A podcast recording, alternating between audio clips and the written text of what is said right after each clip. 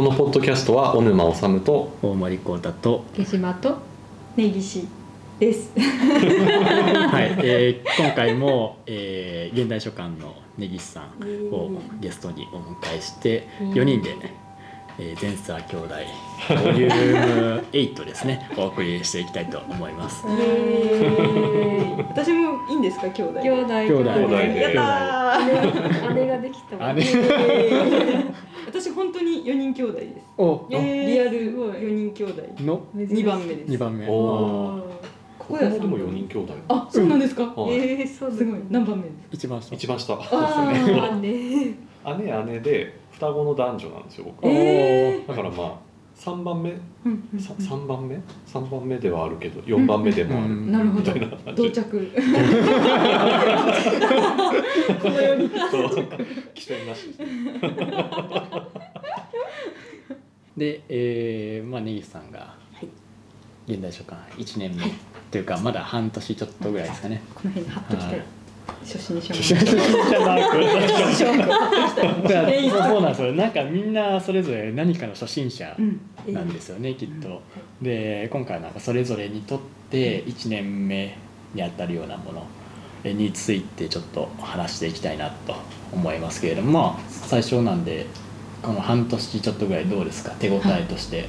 手応え手応えですねなんか前回ちょっとお話ししたのとも関わるかもなんですけど、好き勝手やり始めたのがはい。3月末ぐらいから、早い早い。やらせてもらいますアクセルを踏む判断が。3月末ぐらいに。それきっかけがね夏木さんと出会えて、はい。嬉しくて熱出したのも多分きっかけだと思うんですけど 嬉しくて。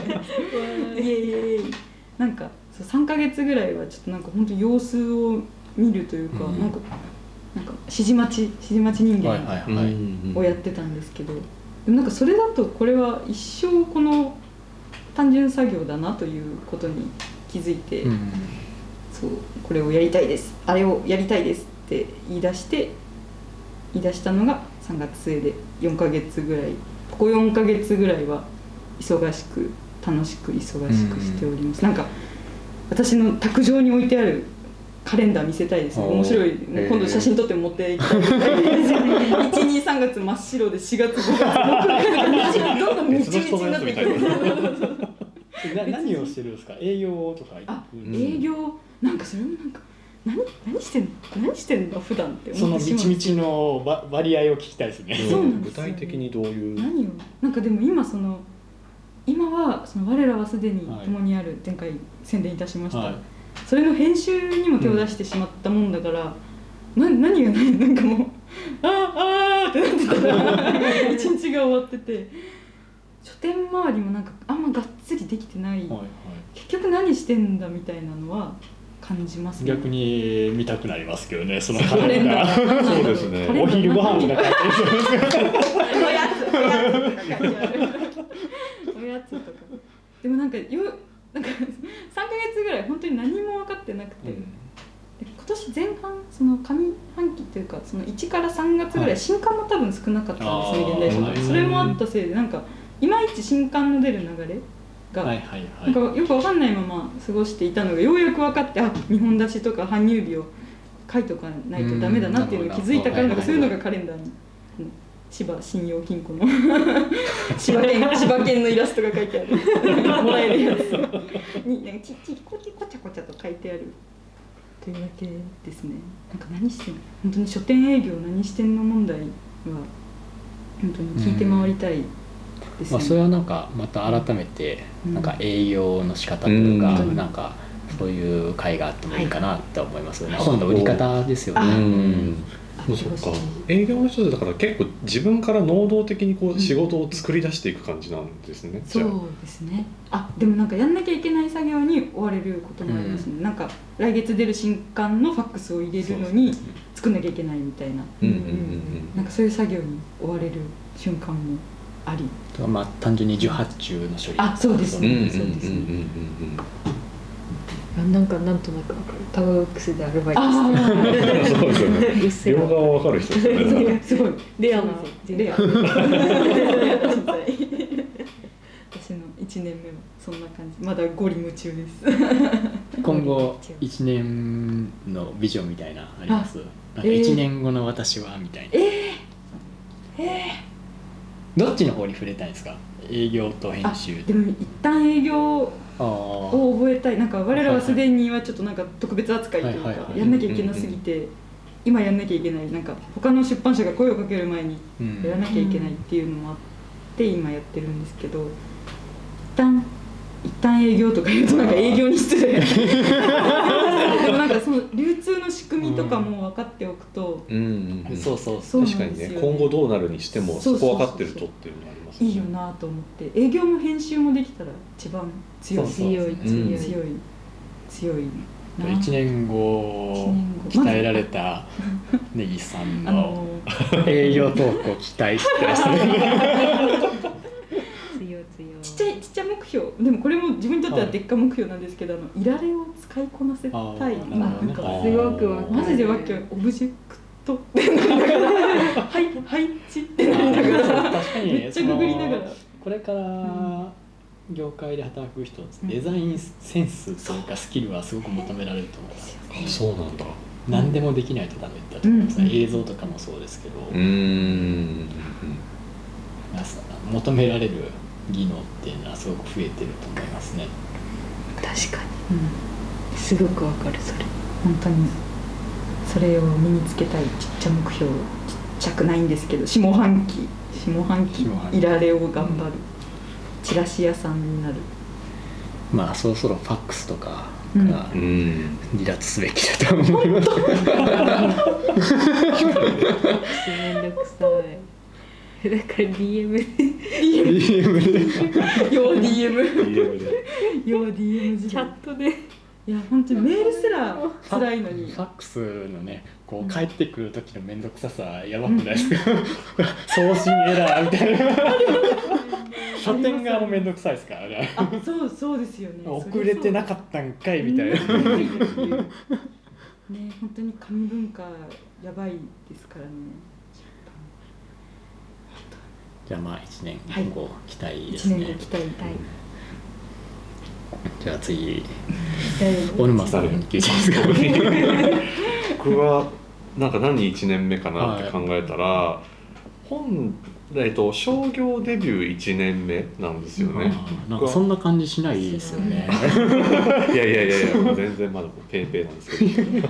すごい20年目ぐらい。10歳ぐらいでデビューし ない。子役みたいな。子役にな。っちゃう子役上がり若いのに芸歴だけ長い。ありますから芸能界。テレテンテレとかテンテレとかテンテレ出身そう去年のそう10月末かはいはいに、あのまあ一日が長いと感じられる日が時々でもあるといいっていうあの日記の本でああっちの方にあるかなはいなんですけどそれ出てから半もう半年以上は経つかうん立ってますよ全然78か月ぐらい、はいまあ経っててでもまあなんか最初のやっぱ半年ぐらいが結構そのイベントとかがいろいろあるなっていう感じ、まあ、主にさ最初の3か月ぐらいにこうガッとうん。集中してたかなって感じなんですけど、まあ、今はちょっとそれが落ち着いたかなっていう感じでだからまあなんか今後どうなっていくんだろうっていうのを自分でもなんかこう不思議に眺めてるみたいなうん。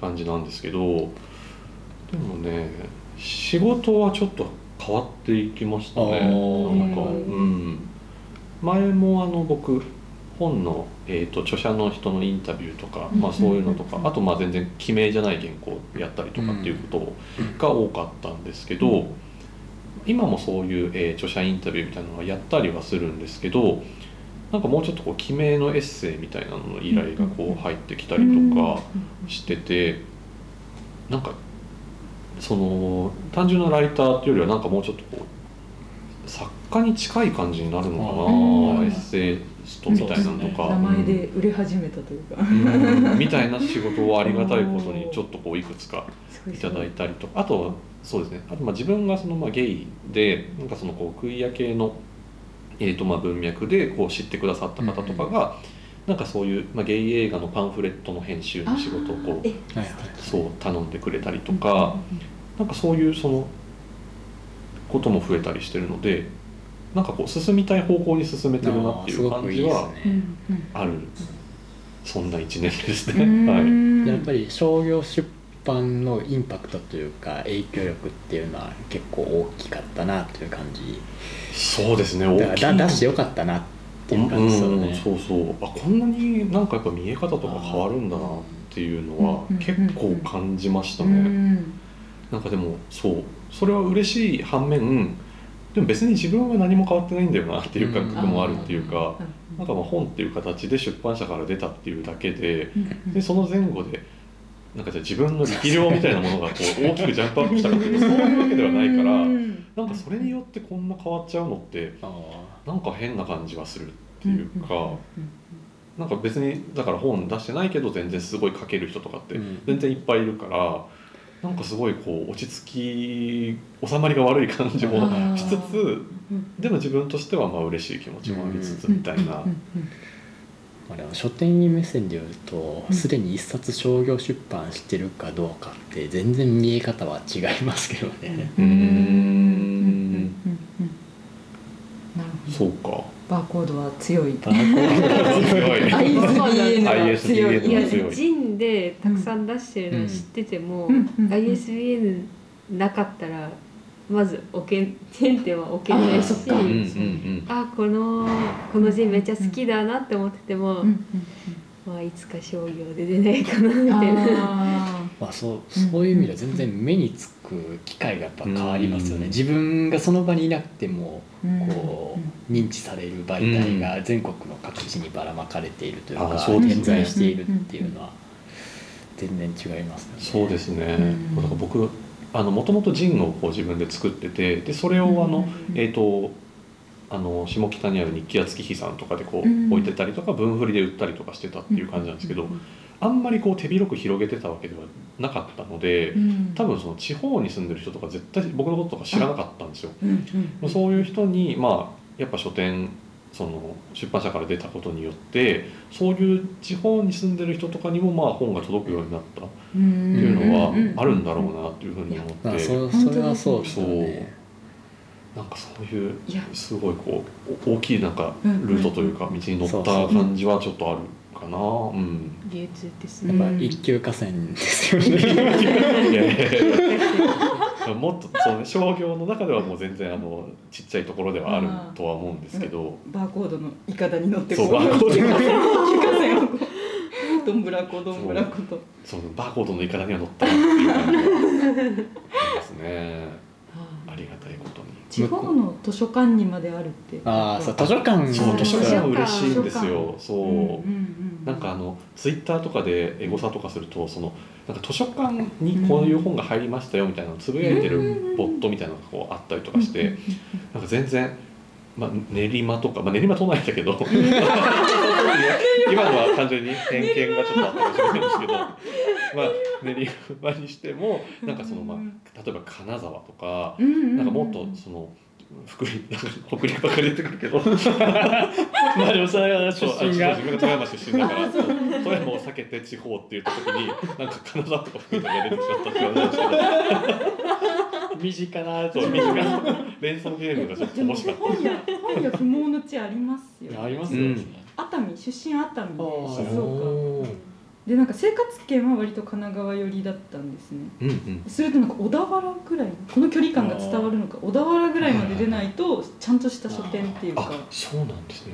はなかったので。静岡ってマジで横に長いから本当に一括りにできないんですよね。そのどの辺りかによって全然違うって聞きそう。ますだからなんか想像力がそのなんていうんですか自分の経験に基づいちゃうんですけどやっぱ図書館とかでめっちゃ本を読んでたから、そう図書館行くというそう嬉しい。図書館帰ると嬉しいですねやっぱり。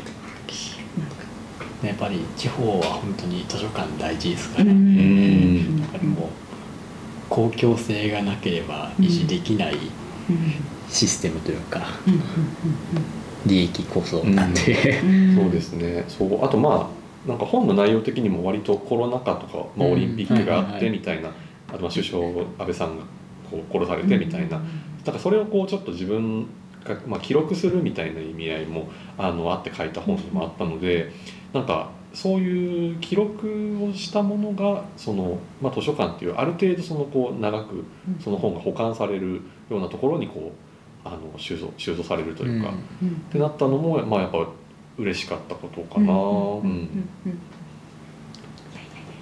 1年後の自分はみたい1年後はねそう、まあ、10月ぐらい。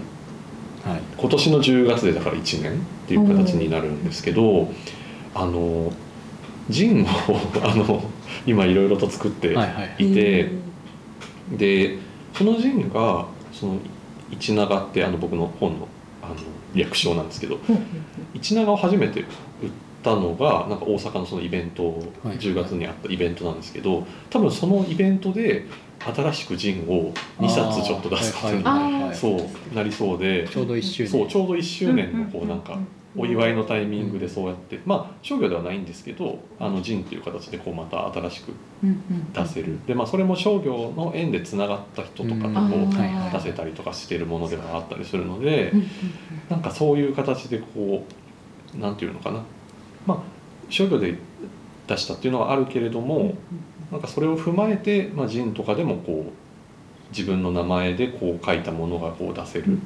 というふうになってるのはなんかうん。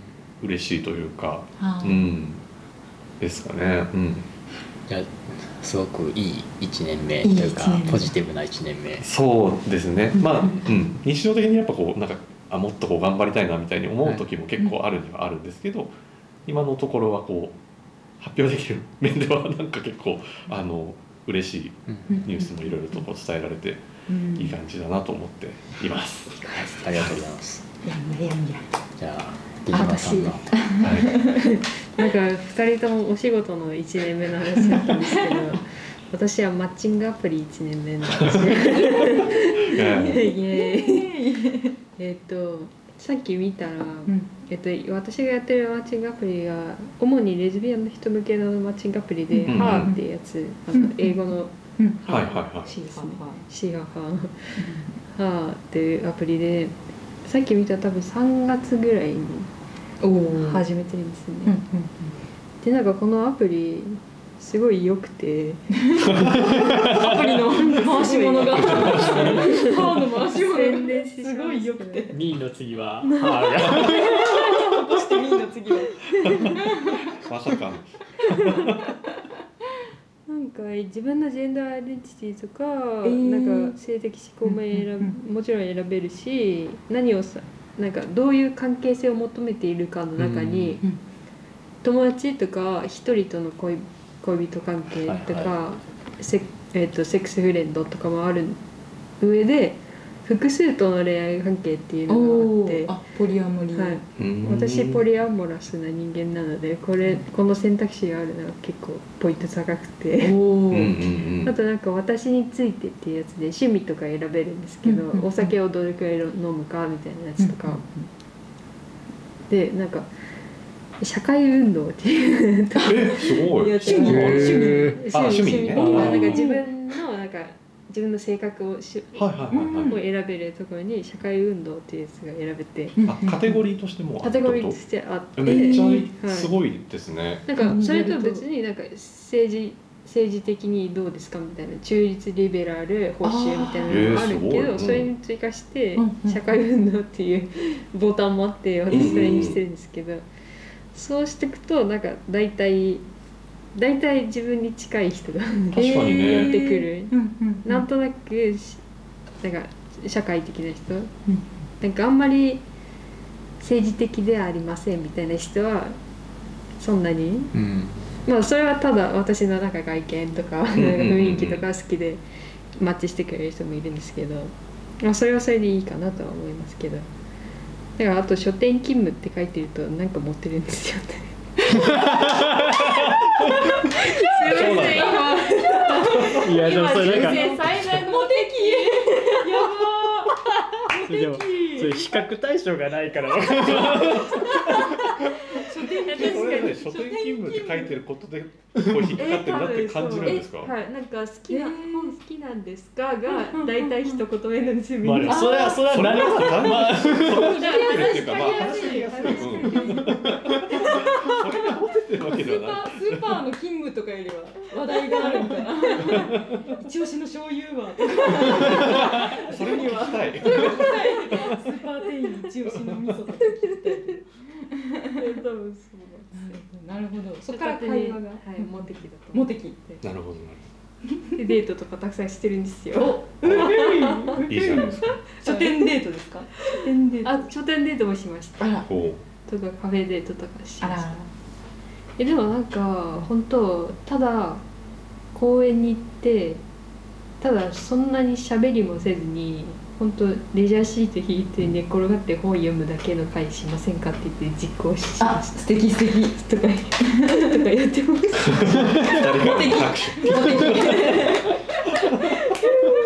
なんかそういうのをやってくれる人がいっぱいいるんですよ。ええー、でーもいいっすね。ピクニックしましょうってピクニックしてくれる人がいっぱいいて楽しいなみたいな。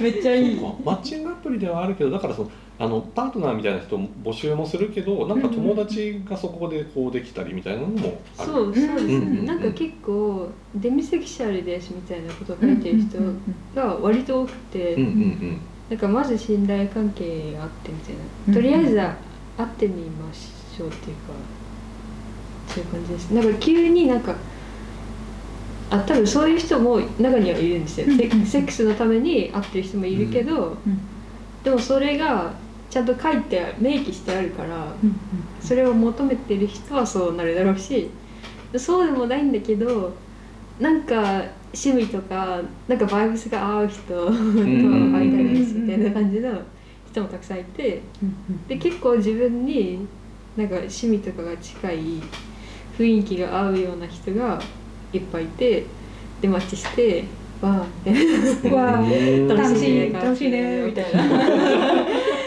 それをモテ期と呼んでいる、いいめっちゃいいニュース。はい。いいですね。いいですね。そのいろいろ選べるのがいいですね。なんか世によくあるマッチングアプリはシスヘテロうんモノアモリうん。だったら選択肢が山ほどある。ウィズ、ウィズなんちゃら。ウィズしか出てこない、ウィズとタなんかタップルとか。Tinder Tinder Tinder はでもなんか結構多様なんかいろいろ選べるあそうみたいなうん。見たことあるんですけど。でなんかサイ Tinder の方針自体も結構マイノリティ包摂してる。なんかあんまシスヘテロモノアモリーって感じではないっていうのは見たことあるんですけどただ Tinder を使っている層があのいわゆるやりもくみたいななんかうん噛み合わなさがあるみたいなの聞いたことあります。詳しいですね。専門の方世代もあるかもしれない。ああるかもしれない。気軽にマッチングアプリそうですよね。周りが使ってる、周りが使ってうん。る使わなそうですよ。使わない世代だと思います、あいやあのね僕はお。あのゲイでゲイ。のマッチングアプリってすっごい早かったんですあよー。僕が大学生ぐらいの時から全然3つとかはい以上が、うんあのあってその時とかはすごい使ってうんましたね、でも全然違った今話聞いてて、えーやりもくがめっちゃ多い。あーあでもそれもそうっすよね。なんかうん。同級生とかも人妻とみたいな高校生の時。うん。あでもまあ昔の出会いそのマッチングアプリっていうよりも出会い系って言われた時とかはやっぱりもっとこうなんか、あの性欲特化型そうみたいなそうそう感じだった気がしてそうそうそうそう、うん。こう。そう5つあったとそうそうそうそう。してこういう感じの。あとやっぱなんだろうなこうゲイまあちょっとあの偏見もあるかもしれないけどこれはもう自分が当事者だからっていうのもあるけど、ゲイの人ってどっちなんだろうな。結構そのやっぱ性欲ベースで動く人がその多いい印象があって、もちろんその中でもあのそうじゃないその長く続くパートナーシップを求めてる人っていうのもたくさんいたんだけど、なんかアプリの設計として結構その一晩その一回こうやるうんことをなんかゴールに置いてるような設計になってるものが結構多い感じがするんですよね。なんかそういうで今自分のパートナーがいるからそういうアプリやってなくって、なんかそのなんその自分の昔のそのイメージしているゲイアプリとその下島さんの今言ってた「ハーがうん。本当になんかまあセクシャルマイノリティのそのマッチングアプリっていうくくり、まあ、かかなり大きくくくるけど、だいぶ違うなと思って、うん確かに。すごい面白かったえそう。ですよねだって一夜限りの関係でいいなら趣味とか書かなくていい。うん。そう。そうそうそこそうそうがノイズになっちゃうこともある、見た目はすごい好きだけど、うんでも政治思想は全然違うそうそうなのそうこととかあるからうね、ん。えじゃあその、まあ、今1年目で 1年経ってどうなりたい？どうなりたい？どうなりたい？なんか今すごいあなんか正直最初入れた時は性欲があれだったんですよ。あれだったから入れたんですけどあれだったからでもなんか最近はそういうピクニックとかししたり古着屋さんに行ったりしてるのが普通に楽しくて。うん。だからなんか普通に人間にこういう感じの人間との出会い方楽しいなっていう感じで。うん。それを探求しつつなんか正直そんなセックスしなくていいかなっていう気持ちになってきて、うんうん。今はハグフレンドか添い寝フレンドが欲しくてなんか本当ただただ健やかに寝るみたいな、ただ一緒に健やかに寝るみたいな。のをしたい。すやふれ。すやふれ。すやふれ。すやふれ。求む求むそれ。がもう一年後にねすやふれ。がで心の中のどっかでその継続的な関係を築きたいっていうのはあるんですかではうないーんなんかっていうよりはそのある程度のスパンで。うん相手によるかなみたいうんなその人のことを私が興味があったら、は自然とまた会いたくなるから、うん。もう2回以上会ってる人もいて、だからそういう人は多分、まあ、今後もデートするので、うん。デートって呼ぶのかもしれないですけど。一緒に住むとかそういう願望とかあるあ特にないです。ああなんかあんまりリレーションシップうーん得意じゃないんだろうなって 一人になりたいタイプはいはい。一人になりたい時あるからそんなあんまりあでもすごい同居者の漫画とかすごい好き。っていうのストーリー異国日記とか。異国日記とか。煙たい話。だからそうそういうのにすごい憧れはあるけど多分自分は人と一緒に住めない。うん。だから必ず一人の自分一人の部屋が必要なタイプなので、うん別にそれは求めてなくて、でなんかすごい長い長い関係を約束することも多分苦手なんですよ、はい。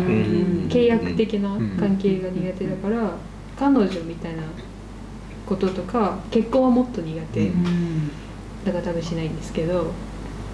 だからなんか別に約束しなくてもよくないみたいなテンションで言って、うん。お互いに好きで会いたいと思ってたら、どうせ会うじゃんみたいな、思ってるから、遊牧民的ですね。話し飼いでお願いしたいスナフキンです感じです。定住したくないです今日今日ねあの朝3時ぐらいに目覚めて、うん。で、うん、寝られもう寝られないなと思ったんでちょっと原稿を書いて、うんうん。でその後シャワー浴びて5時ぐらいに家出てで井の頭公園に、まあ、コーヒーアイスコーヒーを入れて行って いいですね。ちょっとぼーっとしてたんですよ。じゃあめっちゃ犬の散歩の客の人がいるんですよ。でもう主導権が犬なのがすごくいいなって思ってて。犬に散歩させられてる。犬と犬とがやっぱりもうこう惹かれ合うじゃないですか。うん。じゃあもう飼い主同士は「あおはようございますおはようございます」でこう約束こう会うのは偶然っちゃ偶然なんですけれどもこうそこにいろんな人が集まってくるというかうん。そういうのすごくいいなって思ってなんかそれに近い。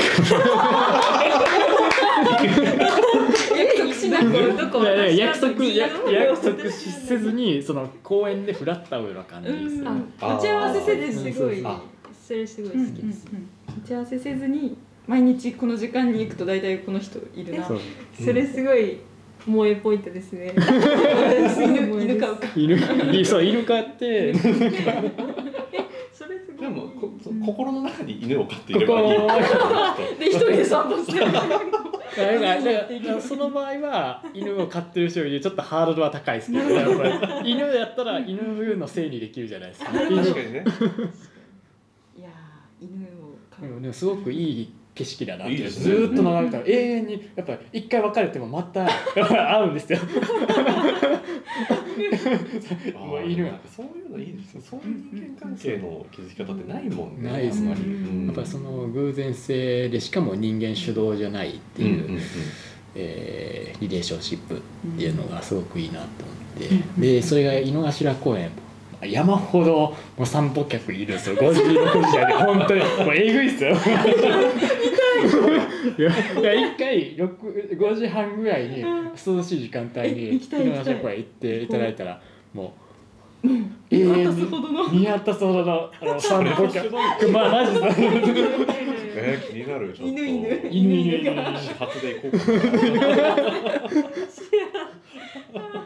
今日はそれを見てなんかいい。なって思ってうん。ちょっとあそれに近い関係性が、まあ、僕も多分そういうの求めてると思うんですけど、うん。偶然性に基づくだからあん。まり予定を詰めたくないですよね、うん。1週間後にご飯行こうみたいな、うん。なくてうん。今日、今から今すぐっていあーそうのれが一番あそうなん。ですよでなん。かその時間の話ドタキャンとかの話してたじゃないですか遅刻なんか一番最近会う約束した人が8月に会う予定を一旦立てたんですけどでもなんか直前でしんどくなったりしたらドタキャンしていいからねって言って、あうちもそれでそ まあ、それにおい互いに合意があるんだったらそれいいと思いますしいい関係だと思います。うんだからそういう人はうんいるいるそうだなとそういう。あこの話をここでしよう。そういう友達だけが残っていく。ね。そうそうそう。そうでない人は離れていくから。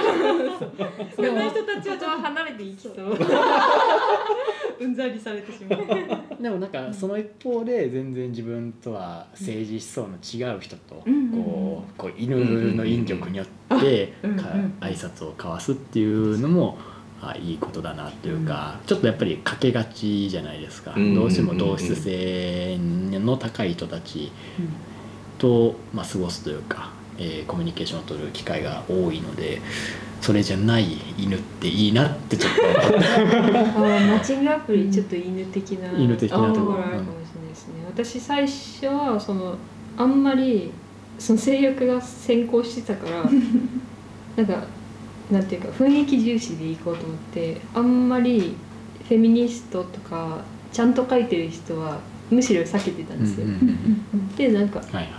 なんとなく性格が合いそうな人みたいな感じで選んでたんですけどなんか結局最近は割と社会運動とか書いてる人とも強いことは多いですけど、でもなんかまあねマッチングってお互いなんかちょっと普通の社会実社会における対面のものとは違うやっぱりぐ出会い方というか。偶然性めっちゃあります偶然あだってそのね慣れてくる投稿するタイミングとかにもよるじゃないですか。なんかこうスワイプ系なんですけど、うん。あそうそうそう。それがそのちょうどそのタイミングにその人が流れてくうんるかどうかそうそうそうそうみたいなところがあるから楽しいですね。でしかもなんか意外と緊張だったりするんですよ、うん。6キロ先とかにこえー。の人いますみたいな「えこんな近くにこんなギャルいたの?」みたいな。三キロずつ歩いたら会えるじゃん。みたいな。普段やっぱり会えないであろう出会わない人たちと出会う機会っていう意味では多分魅力あるんだろうな、はい。うん。とても楽しいやっぱ犬的なところ犬的なところ。はありますね。じゃあちょっと今後の展開を楽しみにしてます。何かニュースが。ということで今回は皆さんの1年目を。いいんですか？で大丈夫ですよあの僕はもう。また今度。ま人喋り会を。いやいや。山ほどありますけど。あマッチングアプリの話長くしてしまった。でもそれが正解だと思うんで 盛り上がりましたね。じゃあじゃあ今日はこれで終わりにしましょうか。はい。はい。はい。このポッドキャストは小沼治と大森幸太と手島と根岸がお送りしました。じゃああの根岸さんありがとうございました。また。ぜひ参ま加してください。また来ます。ということで皆さんもまた根岸さん会を楽しみにしてください、うん。ではまた来週。また来週。また来週